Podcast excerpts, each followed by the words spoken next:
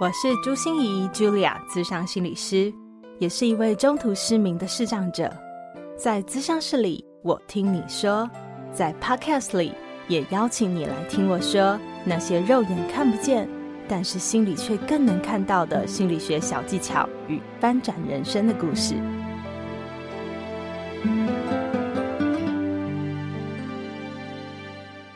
Hello，亲爱的朋友，你好吗？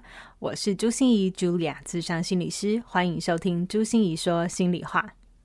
不知道在听了我们的上集以后，你有什么样的感觉呢？是觉得内心有一个角落的黑布突然被掀开了，有点不习惯，有点不自在吗？还是跟我一样迫不及待哦，想继续跟廖星云整理师廖哥一起来聊聊这些生老病死的整理话题呢？廖哥近年来致力推广老钱整理的这个概念，就是要趁着我们还身心健康啊，还可以自主活动的时候，来好好整理自己的家。老钱整理到底是一个什么样的概念啊？为什么我们要这样做呢？面对那些忌讳谈生死的长辈们，我们要如何说动他们也开始整理呢？还有啊，最重要的是，面对我们一直被教育啊，要节俭是一个最让人引以为傲的美德嘛。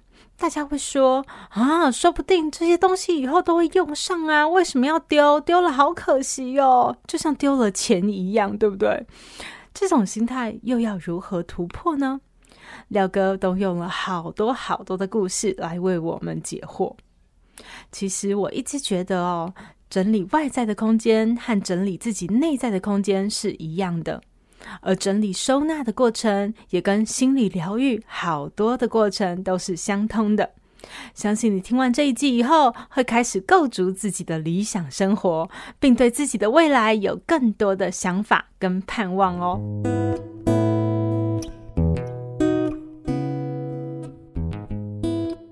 其实老钱呢，不一定是老了才要整理，嗯嗯嗯、是你可以在你呃这个当下就整理。我觉得这是最好的，不管你是几岁都一样。如果你可以在现在这个时刻呢，就把你的东西整理好。例如说，我知道哪些要，哪些不要，我知道我想要留下什么。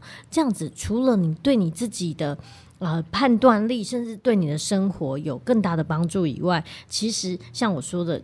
也许有一天你离开了，你的家人要整理这些东西的时候就没有那么困难了。嗯嗯嗯，没错。所以感觉上，呃，我们说老钱整理，其实也就是整理，只是我们特别 highlight 一下那个老钱，就是说，嗯、当人生可能要走到尽头的时候，嗯嗯嗯、是吗？是这个意思？是，就是，也许你你可能在呃，有的人是。可能到了年纪很大之后，对不对？他已经没有体力，他已经没有办法整理。那我觉得更好的是，如果你可以在老之前就可以好好的整理好这些东西，就可以把这些东西整理更好。所以趁着我们有青春的霸体的时候，趁着我们还有清晰的头脑的时候，对，但是，哦，就是不要在你最后的这个时光才来整理这些东西，而是如果可以在不管是哪一个时间点，你都可以好好的检视一下你的生活。嗯，听到廖哥这样讲，就会让我想到我的奶奶。嗯。嗯，她在过世之前的三年四年前哦，嗯，他就开始把她的东西做整理哦，很棒，保险箱做整理，然后该分的分，该该清的清，对，对，然后他的首饰，然后还可以用的外套、珠宝什么什么，他说该分的分，该清的清，很棒哎，真的，这个就是要老钱整理，对不对？对对，很棒。他说走的时候不留遗憾。对，嗯嗯，这就是最重要的。其实我觉得，啊、呃，不管是叫老钱整理、生前整理，都是一样的意思。其实最好的是让你把所有事情都准备好了。其实就算是啊、呃，比方说你突然离开了，你都不会有遗憾，这很重要。哎，我那我就很想问一下廖哥，廖哥，你有写遗嘱吗？有，我有，我每年都写，我每年都写，但是。我每一次写完之后，我都会有一种豁然开朗的感觉，就觉得啊，我准备好了，我可以去死了。这样也不是这样说啊，也不是这样说，就是说我准备好了，我没有任何的遗憾，而且我交代的非常清楚。嗯、那我也觉得很好笑，就是嗯、呃，其实我在呃教教育，我有两个小孩，一个七岁，一个四岁，在他们很小，大概是小 baby 的时候，我就开始教他们收纳整理。那我老公的收纳整理也非常强，所以我就在想。假设我真的有一天离开了，我教了这么多的家庭，然后推广了收纳整理的这些教育，然后甚至是我的家人都可以把自己的东西整理好，然后可以好好的生活，我真的是超级安心，我可以离开了这样。嗯，对，对啊，我觉得呃，就像是我不知道大家有没有印象，我有一集是带死亡冥想，哦，就是我在节目上带着大家做死亡冥想，嗯，那次我也觉得超挑战，因为这是也是我第一次在空中去用声音去引导大家，嗯，但是我其实看不到大家，嗯，那。那个时候我就会发现，好多人给我回馈，就是因为他们面对过死亡，所以他们本来一直很彷徨、很茫然，自己到底要什么。嗯，可是你知道，面对死亡的时候，你把死亡当老师的时候，哎，你想要什么，其实很明显就出来了。没错，没错。你想要过什么样的生活？你想要有什么样的目标？你想要怎么样不留遗憾、后悔？对，要做到什么样的程度？好像就很明显就跑出来了。嗯、对。我们会有一句老话，就是，嗯、可能就是说，把把今天当成最后一天活的话，你想怎么做，对不对？听起来好像哎，好老套。但是说真的，如果你真的活得很茫然，请你想一想这句话，你会突然觉得，我有好多事情都还没有做，我就要死了。那我是不是应该要去做我最重要的事情？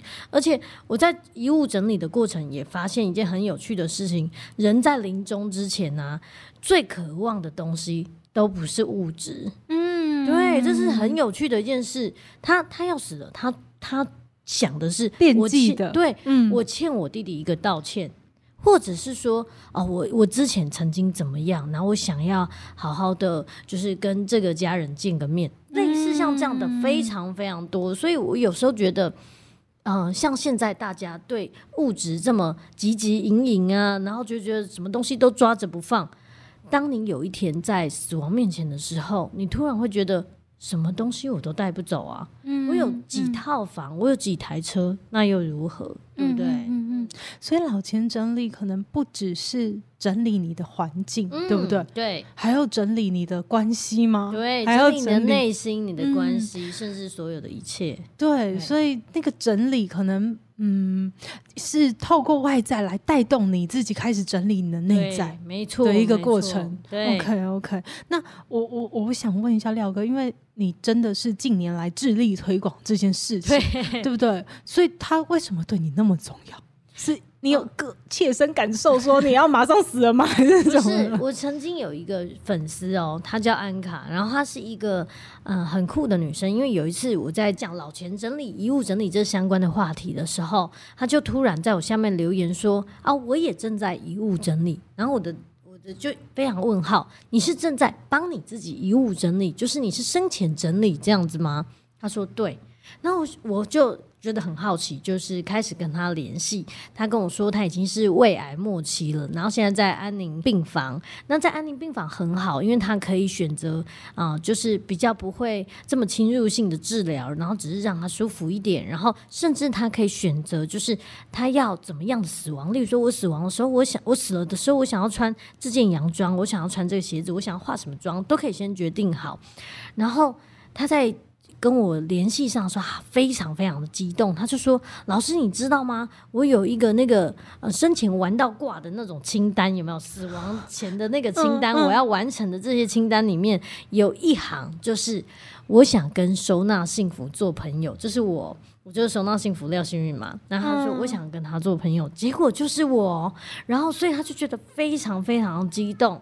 然后在之后。”呃，我们还是有陆续的联系，但是有一天他就突然跟我讲说：“老师，我的愿望就是我希望可以活过二零二一年。”嗯，那你知道吗？嗯、当时是二零二一年的大概可能五月左右。嗯、我觉得这个对一般人来说是一个非常简单的事情，这是这个有什么好说的？这样，嗯、但是对一个癌末的人，这是多大的渴望？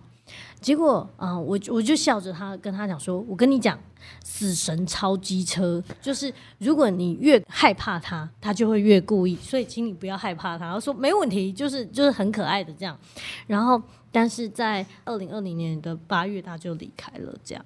然后，嗯、我当下是很难过，可是我会有一种感觉是，他在最后整理完他的遗物之后啊，他把。绝大多数的时间都拿来陪伴他小小的孩子，就是大概两三岁左右，然后就跟他一起唱歌啊，然后好好的抱抱他，好好的跟他说妈妈好爱他，最后就是离开了这个世界。嗯嗯，所以我觉得啊、呃，对啊，就是我觉得访问廖哥就会有很多那个又哭又笑的过程 就是好像呃有很多东西里面是充满幸福的，充满感恩的，嗯、但是又有点不舍，又有点难过，嗯，对。可是那些东西就真的是人生。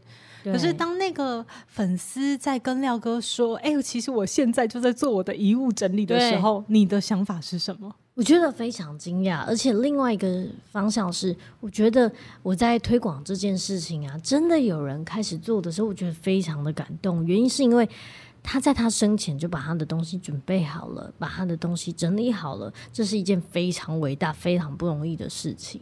嗯嗯嗯，所以这也会给你更多的动力，继续推广下去，对，对？而且我把他的爱继续延续了，把他的故事带着，然后跟大家分享。然后我觉得。嗯他的生命这一招没有白活，他真的做得很好。然后虽然啊、呃、没有办法像我们想象中的，就是可以活很久或者是怎么样，但是我觉得他这一生是非常精彩的，嗯，嗯而且很有价值，因为你会带着他的故事到处说。没错，没错。嗯、那我我也想问一下廖哥，就是呃，我我想像这样的故事，你一定有很多很多，对，对不对？对对。可是呃，就关于老钱整理这件事情啊。你一定会遭遇到很多阻力吧？应该不是每一个人都可以像这位粉丝一样这么能接受吧？我常常去像不然农会啊，或者是什么老人基金会之类的，就是嗯、呃，绝大多数的呃学员的年纪大概会在四十五到八十五之间，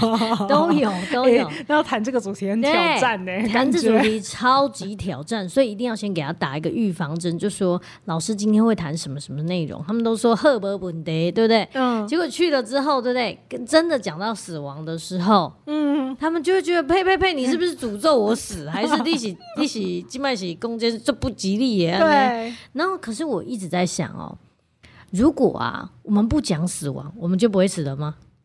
不会啊，不会啊。对，再来，如果我先讲了这个不吉利会导致你加速死亡吗？也不会啊，对不对？反而是。我们都会想到，就是说啊，我死后我要把我的遗产给谁，然后我要怎样怎样怎样，你都会去想这件事。那你怎么没有想过你自己的事呢？你怎么没有想过你可以让你自己在啊、呃、老的时候过得好一点，甚至是在死亡之前，你可以把东西都准备好，把你的心情也都准备好，这不是一个很好的观念吗？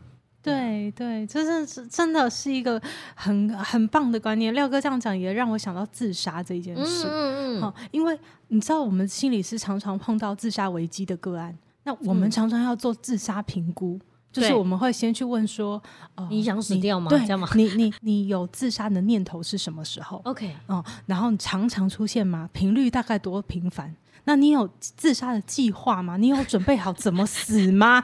问超多，然后我们讲完都觉得傻眼。我们有，我们还会问说，那你有成？想说你真的想要行动吗？对，你曾经有行动过吗？你现在是在鼓励我吗？对，所以一般人都会觉得我们在问这些问题的时候，哈，你这样问，不是让那个自杀危机的个案不是更想死吗？对对对对。可是我告诉大家，真的不是，就是当你把死亡挑明着说，对，自杀危机的个案反而还会觉得你懂我。对，而且我真心觉得啊，在自杀面前，对不对？你可以跟很多人讲说自杀没。没有成功的案例，如果你成功，我鼓励你。我这是我说的，不代表本台立场。对对对，这是我说的。如果你可以成功，我觉得也很棒。但是如果你没有成功的话，你可能割腕，你的手整个烂掉，你的神经怎么怎么，就讲给他听。然后如果你想要跳河，你可能跳不。跳不成功还被捞回来，等等，就是你可以讲一个很、很、很不 OK 的这些失败的案例，可以给他们知道。对我，我，所以我我觉得最大的意思就是说，有一些事情明明就在那，嗯、就是他想死或他想自杀。哎，也不是因为你不问他就不想啦。对，那死亡一样啊，就是我们不是我们不提他就不会来到，你知道吗？没错，反正是预先做好准备的话，我觉得是更好的。就像你刚刚讲自杀的问题，如果透过你这样这么仔细的这样分析完之后，突然听完就觉得哦，至少好麻烦，先这样，对不对？这样太麻烦了，你不要再问了，谢谢。哦，这是另外一种效果，没有想过。被你讲完，我这欲望都零了。对，哦，本来只是一个冲动而已，对不 对？想到你还要评估这么多，我觉得先算了，先这样。好，我我决定我要好好活着。那那所以廖哥，你当你要对这些充满着这个死亡迷失的农会的阿伯，或者是这些对讲的时候，你的你我我的方法是这样。我问他说：“你没有整理过你们爸爸妈妈的东西吗？”他们一下子就被带到整个透天厝全满都是爸爸妈妈的东西的时候，啊、他们就觉得：“哦，我真的知道那有多辛苦。”有人跟我说他整理了好多年，然后甚至呢，有一次我在农会的演讲完毕之后，有一个妈妈举手，就是一个阿姨这样，她举手，然后我想说：“哎、欸，阿姨，你有什么问题吗？”这样，她说。我现在要立刻回家，他要回家整理他的东西。然后我问他他的感想是什么，他说。听完我讲生前整理啊、老前整理，甚至是说遗物整理的这些概念之后，他觉得哦，他当时在整理他妈妈的遗物的时候非常辛苦。他希望他现在年轻的这个媳妇啊，未来有一天，也许他走了之后，对不对？年轻的媳妇也要整理他的东西，会很累。所以他希望他现在可以决定的时候，他就要回家整理自己的东西，让他的媳妇不会这么累。不觉得超感动的吗？嗯、真的，对，这真的是现场就给你这样的一个回馈，对对对，对，这就是讲师最大的成就。没错，如果大家举手说老师立功，这就不吉利，我不照。是是是，马上就有一些行动的改变。嗯、对，那你自己有带过当事人委托，你们叫委托人、嗯、对不对？对，有进到，因为我想说老钱整理其实、嗯、呃跟一般的整理收纳。不是有一些不一样，对，不对，对，对？就是也他也没有到遗物整理这么悲伤，哦，这么多情绪。可是的确，他就是为了让他未来的生活好过一点，嗯、好过一点，然后让以后留 留在世上的这些人，可以少一点力气来整理他的东西，对不对？所以他还是会有一点点的哀伤吗？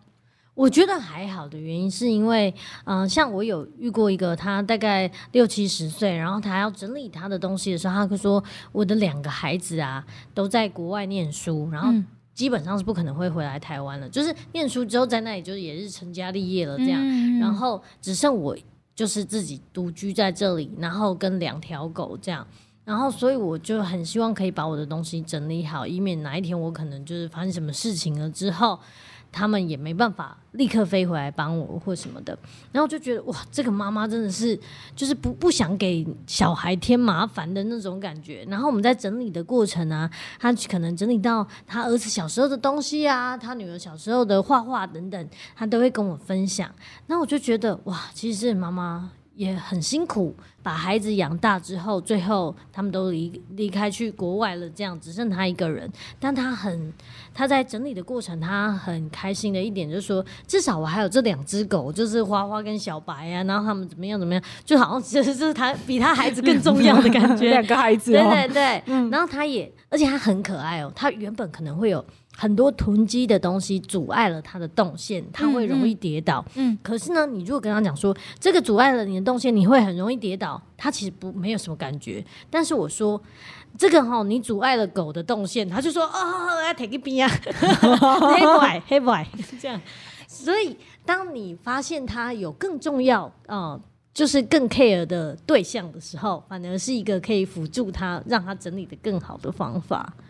哎，我觉得真的是廖哥，你提供了我们很棒很棒的一些切入点，因为我觉得我们大家呃，不知道是因为我们的文化的关系还是什么，嗯嗯、的确就是我们在意别人的程度是比我们在意自己的高，对，对真的很有趣，就是我们被训练下来的，好像我们是一个关系的文化，所以我们要很在意别人，哦、对，所以当我们自己就觉得没关系了，好，我们就撞到无所谓，这样还是可以过。可是你说会影响到别人，会造成别人的负担，会造成别人的麻烦的时候。他就愿意动就会愿意动，因为他很爱他的狗，然后狗也很老了，他也会觉得哦，好，那我要来把它移开，然后把不要的东西清掉，那觉得很有趣。而且，其实，在整理的过程啊，找到很多什么他年轻的衣服啊，或者是年轻的时候背的包包等等，他也会回味无穷，说啊，哇，这小姐姐是真的，哦，对不对对，回味无穷，对不对？可是，在我们整理的过程，反而是可以让他更知道，就是说。比起这些年轻时候的衣服，对不对？我留下几件好看的，那其他的我就是留下现在正在穿的就好。然后，所以他就把很多很多都捐掉了，这样。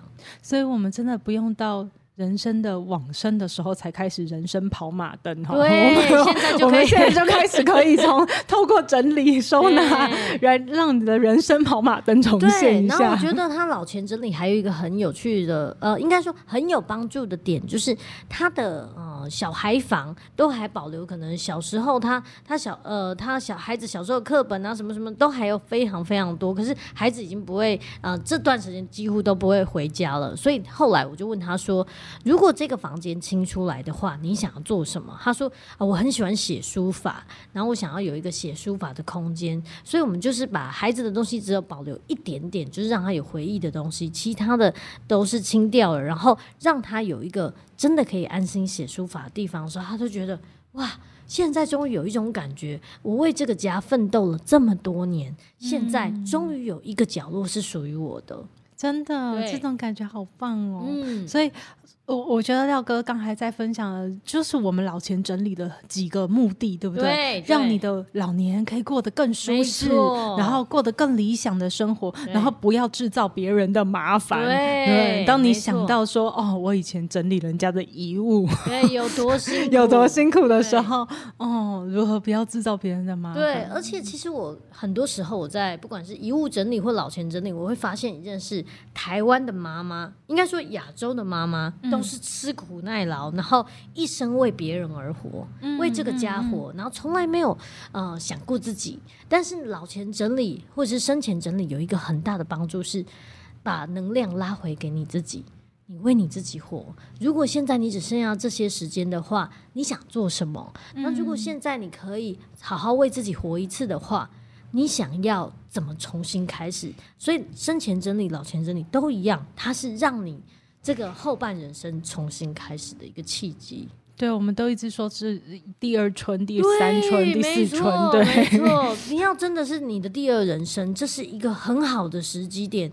也许你可能一辈子都在呃，就是为这个家，然后努力赚钱啊，辛苦什么，你可不可以为你自己好好的宠爱你自己一次？这样。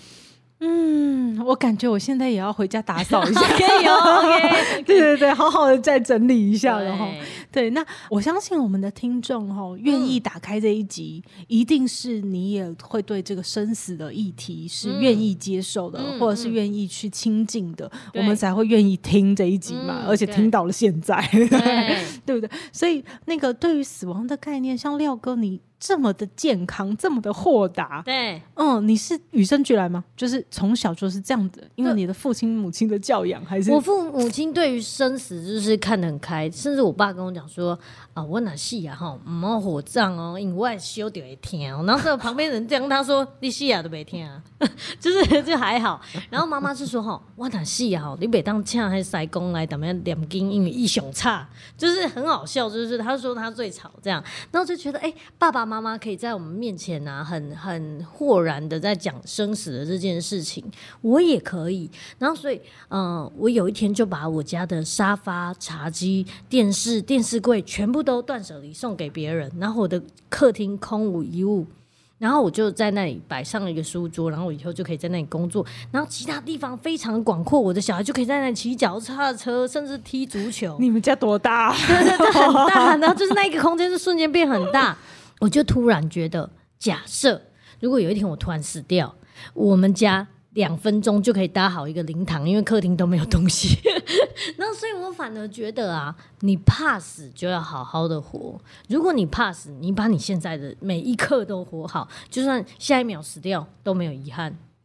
对，真的是，我觉得好好笑，就我在想象你们家的大灵堂，超大，对，超大的灵堂，哎，超厉害的。对，我想我爸爸也很可爱哦，我爸爸也是跟我讲说，哎，我死了就把我烧一烧，变成骨灰哈。你知道要去撒在那个，你们坐个飞机去夏威夷玩一趟，帮我撒在天体营那边，我要每天看到那个裸体的美女走来走去，我就爸爸。对啊，对，可是我觉得像我们这样算幸运。就是我们的原生家庭里面就有人示范他对生死的那种，嗯，对对。可是我想绝大部分的 都不敢说，对对对。其实我们不吉利，对，我们要怎么去问我们的家人说，哎，你有没有写遗嘱啊？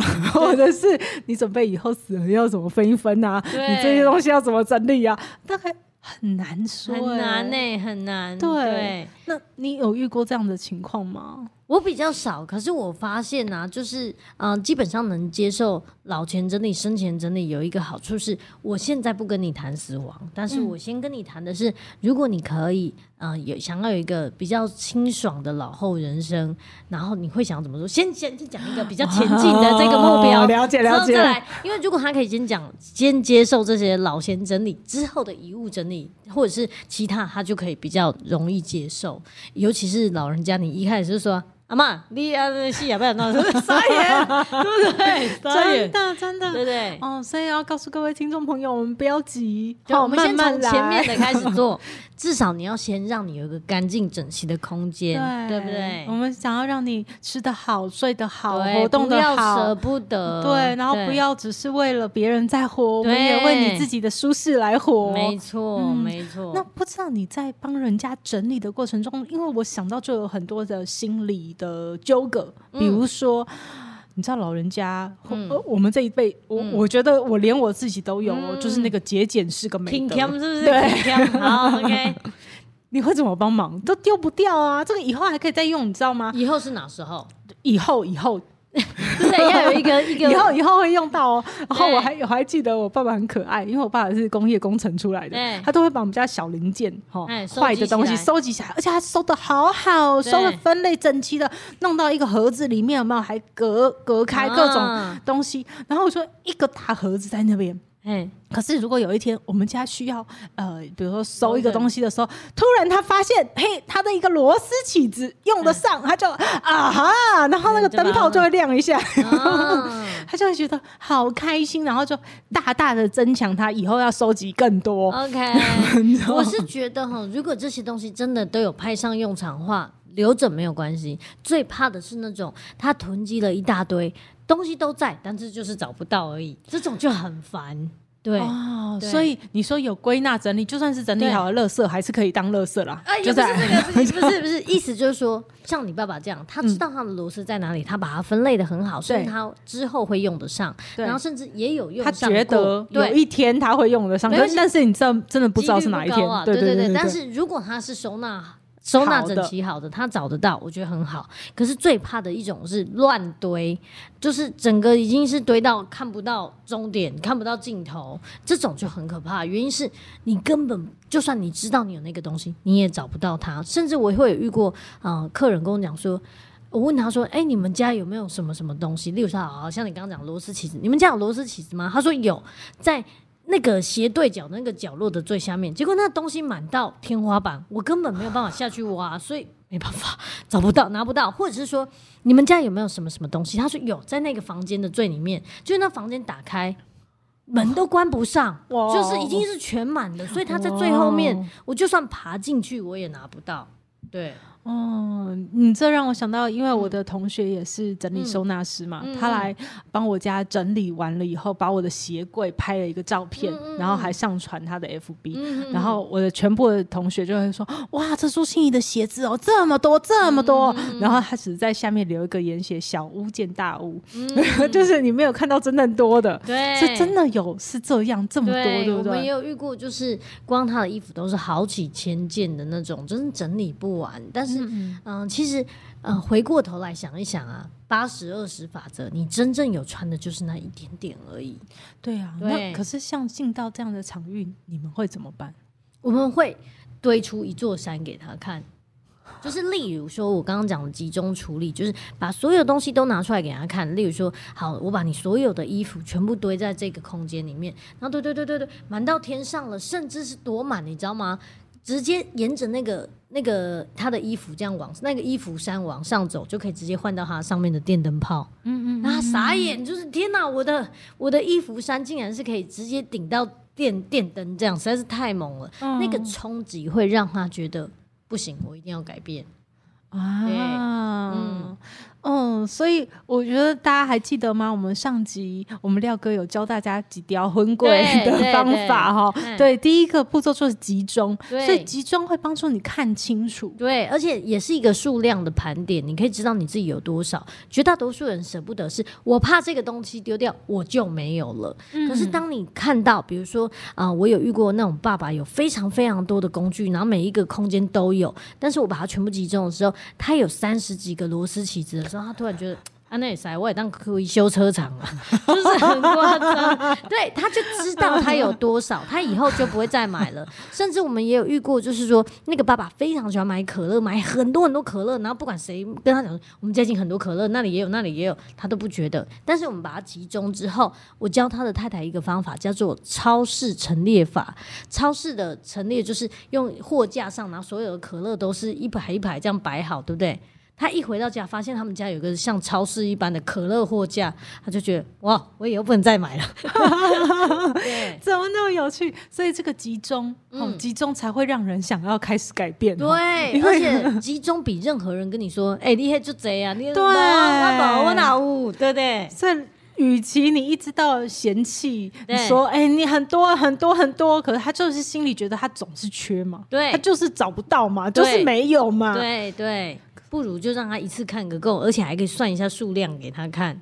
可是我就想问下一个问题：当我们集中以后，我们就要丢了，对不对？对。可是丢的时候，我们就会发生另外一件事情，很抉择，这样对，就很很纠结。对，然后而且。你知道都是钱买来的，嗯嗯、感觉好像丢一个东西有没有？我们那个节俭的美德就会又出来说，丢一个就是丢一个钱呢，丢一个哦，我今天丢了五十万的那种感觉耶。可是你有没有想过，如果你有在用的话，对不对？那很 OK。嗯、可是你买了不会用的东西放在那里，你最贵的东西不是这个东西，是你的空间成本。嗯，对，你的家一平多少钱？所以你会跟他算哦，会会算。你看我们现在整理出来，我们现在现赚两百万呢，他就觉得哦，对耶，对不对？所以我觉得好，如果你不想丢，那你想象哦，这些东西都是拿去外面的那种仓库寄放的话，仓库一次五千，那你看。你这样就又了了五千，对不对？那如果你现在断舍离，把不需要的东西给需要的人，你也是在做善事啊！而且你让你的家净空了一某一部分之后，你可以马上拿到你最需要的东西，这不是更棒吗？嗯，对，所以我真的觉得这就是一个心理治疗的过程啊。对，就是其实我们心理师也不会去说服个案要做什么事，我们只会用一支的问句来协助他看清楚。对，其实刚才跟廖哥所说的那个集中，你把东西集中让他自己看嘛，对，然后他自己心里就觉得，我我我真的没缺，我真的还蛮多的。然后他舍不得丢的时候，你还会跟他算，哦，那没关系啊，我们不用丢啊，可是我们会多花出多少钱哦，这样。钱最。用钱来算最准，然后或者是像我之前有遇过那种非常喜欢买啊洗发精啊沐浴乳的这种阿姨，你洗发精通常会买几罐？两罐，对，两罐嘛，对不对？它不是，它是两箱，两箱是一个单位，就是非常非常的多。然后结果呢，他也会觉得买两箱比较便宜，折合下来一个可能就比较小这样。然后结果真正有在用就是那一那几罐，然后剩下的库存全部过期。然后，所以我的方法也是帮他打造了一个保养生活馆，就是把所有的他买的东西 全部打打造弄成一个货架之后，请他本人站在他的保养生活馆拍一张照，这样耶。Yeah! 然后结果那一张照一拍下来之后，对不对？他会脸歪掉，他因为他后面货架超齐全，齐全到他笑着跟我讲说：“老师，我有节就尴尬的代际。”我说：“什么事？”他说。我还缅定一箱卫生棉吼，我更年期都搞用没掉，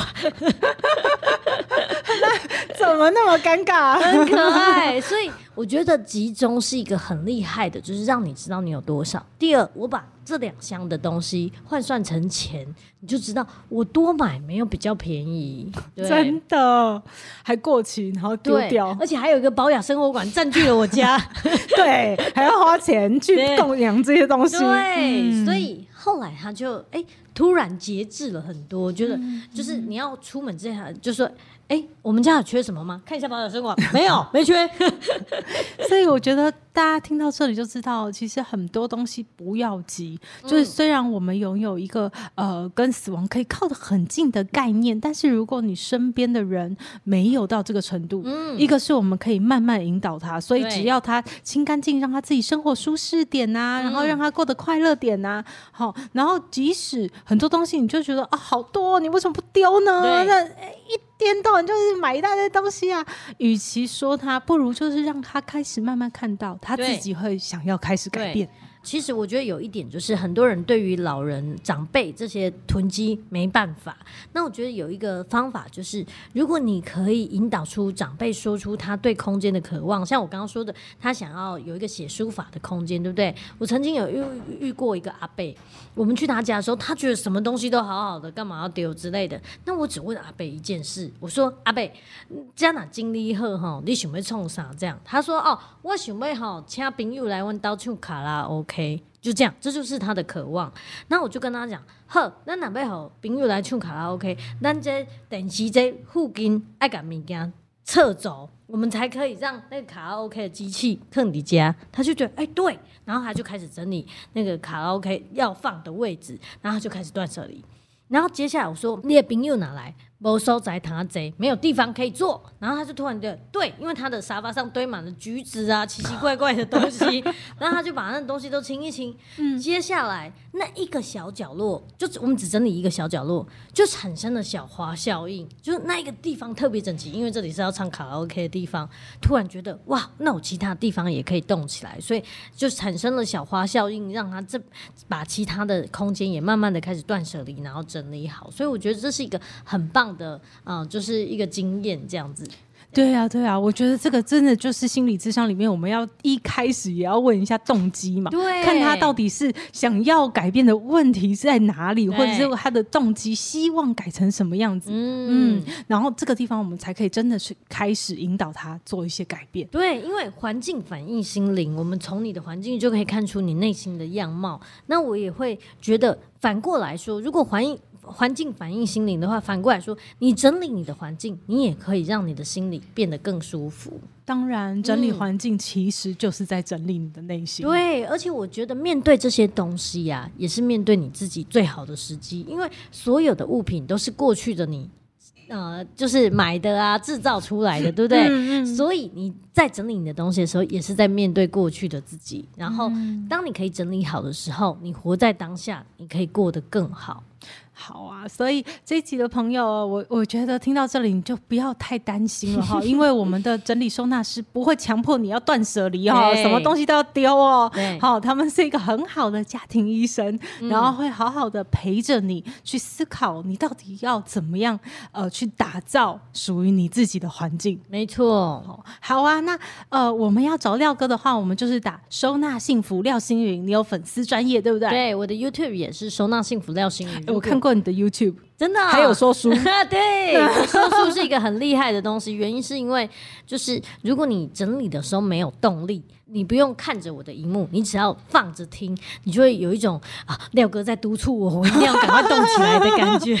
OK，你的声音真的是有金字招牌，有正能量，很有魄力，对，很有魄力。对，好啊，那我们就谢谢廖哥，谢谢，谢谢大家。心念转个弯，生命无限宽。如果你喜欢我的节目，邀请你可以继续追踪，并且给我五星评价和留言互动。如果你也感受到我们团队的用心，可以使用自由赞助的功能，给予我们实质的鼓励哦。咨商需求、合作邀约，或想要了解更多心理学的知识与故事，节目说明栏中都有我更多完整的资讯哦。